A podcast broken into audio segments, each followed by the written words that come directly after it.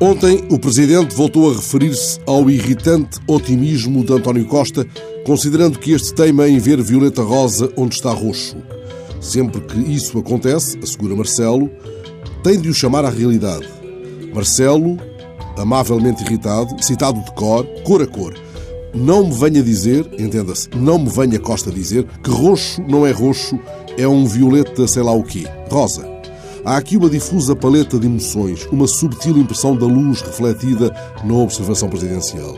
O que Marcelo nos diz é que preferiria talvez um rosa um pouco menos irritante, um rosa mais carmim, mais magenta, ainda que esta designação sugira o sangue derramado na batalha que abre caminho à unificação de Itália. A crítica revela ainda uma simpatia incólume ou já uma simpatia irritada.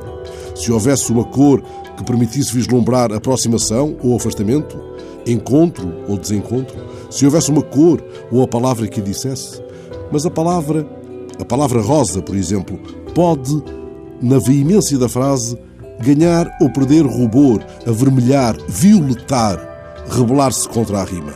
É o que ocorre, por exemplo, num poema de Paulo Leminski intitulado Desencontrários. Mandei a palavra rimar, ela não me obedeceu.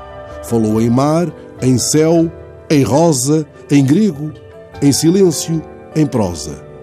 Parecia fora de si a sílaba silenciosa. Essa é a sílaba mais temível.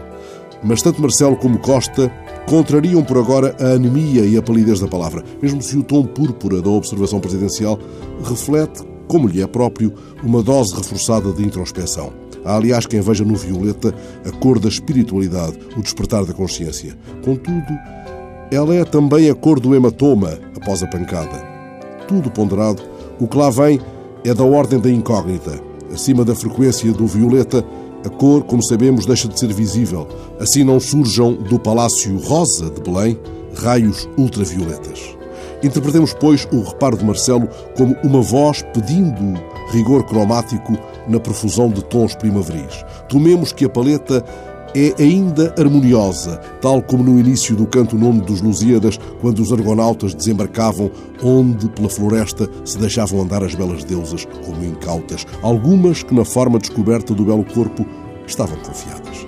Viu o Vate, nessa altura, Zéfiro e Flora pintando as violas, leia-se violetas, as violas da cor dos amadores, o lírio roxo, a fresca rosa bela.